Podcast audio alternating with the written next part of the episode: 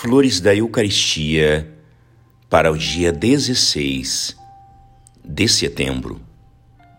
O exercício de adoração deve ser feito como uma verdadeira meditação, para seguir a ordem natural das ideias e dos sentimentos.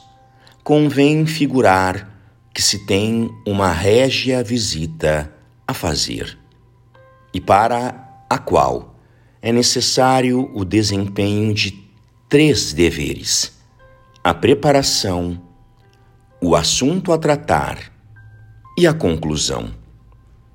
O primeiro dever é a preparação, que se divide em preparação remota e preparação próxima. A primeira consiste em escolher o assunto da adoração, determinar-lhe dois ou três pontos, isto é, duas ou três verdades ou pensamentos dominantes.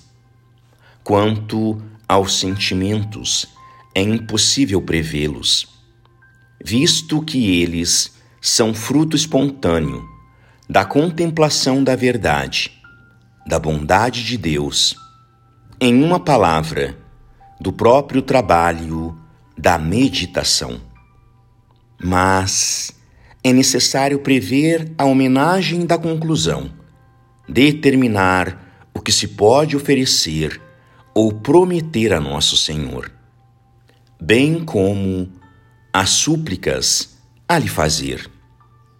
Escolhido o assunto, é importante que o adorador prepare a sua pessoa exteriormente, a fim de que a sua aparência seja conveniente e digna.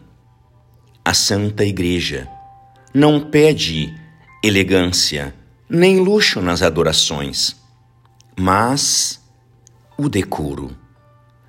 O característico da adoração é ser um culto essencialmente festivo. O adorador, portanto, deve também ser festivo em suas vestes e em suas piedosas homenagens. Graças e louvores sejam dadas a todo momento ao Santíssimo e Diviníssimo Sacramento. O Senhor esteja convosco, Ele está no meio de nós.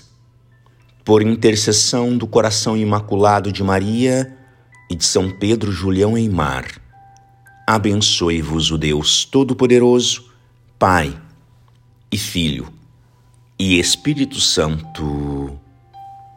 Amém.